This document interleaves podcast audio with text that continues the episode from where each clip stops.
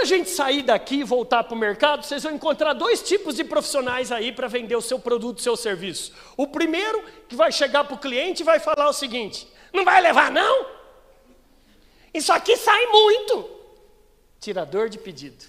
E o segundo, que eu espero que seja cada um de vocês, como é que eu posso ajudar você a resolver o seu problema? Como é que eu posso fazer você ganhar mais dinheiro?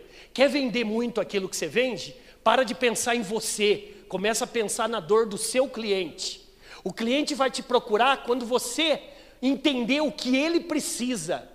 O cliente não está nem aí, gente, o cliente não está nem aí se eu sou PHD. O cliente não está nem aí se eu falo um, dois, três, quatro idiomas, se a Aline é pilota de avião, se o Eduardo é meu sócio, se o Mauro Calil, que é depois do intervalo uma das palestras mais brilhantes de finanças que vocês vão assistir na vida de vocês, do Mauro Calil, que vocês vão assistir depois do intervalo, independentemente se eu, a Aline ou o Mauro, a gente traz ideias para vocês, são vocês que têm que entender de clientes de vocês. Primeiro entenda do perfil do seu cliente, depois queira vender alguma coisa. Está anotando aí? Não adianta você querer ser bom em produto e serviço. É bom em psicologia de cliente. Você é bom em comportamento do cliente.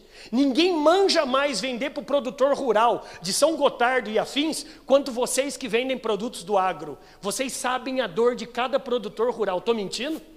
Então a primeira lição, anota aí, inverta tudo na tua cabeça. Que dor que eu curo.